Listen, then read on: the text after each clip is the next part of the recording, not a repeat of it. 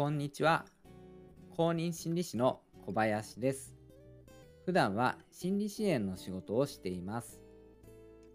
この番組は心理学に興味があり、心理学を活かしてよりよく生きたいという人を応援するラジオです。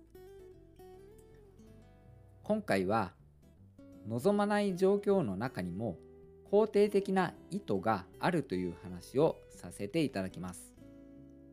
それでは本編をお聴きください。すべての行動には何かしらの肯定的な意図が含まれています。やめたいなとか変えたいなとそう思う行動にも実はプラスの面が何かあるから続けているんです。このプラスの面を二次利得と言ったりします。望まない行動や状況を変えるヒントはこのプラスになっている面をきちんと見つめることにありそうです。その行動をやめたり状況を変えたりしてもそのプラスの面は残るようにすることがポイントです。例えば小さな家に住んでいる家族がいたとします。狭い家なので、もっと大きな家に住みたいという希望があります。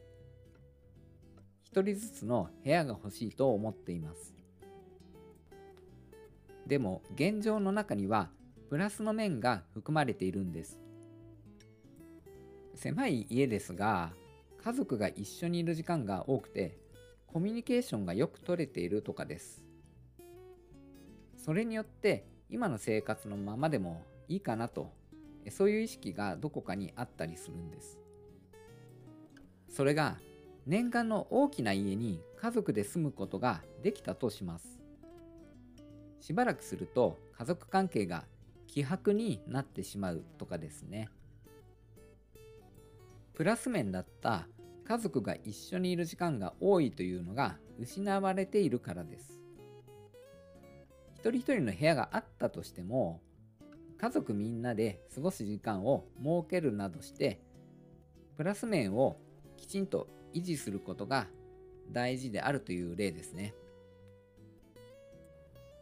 はい今回は全ての行動には何かしらの肯定的な意図があってそれをどう生かすかを考えるという話をさせていただきました。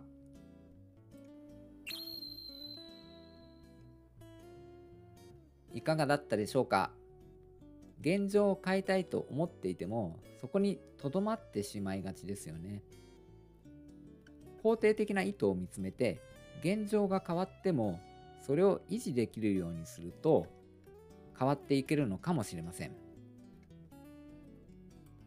私のラジオでは心理学に興味があり心理学を生かしてよりよく生きたいという人を応援しています。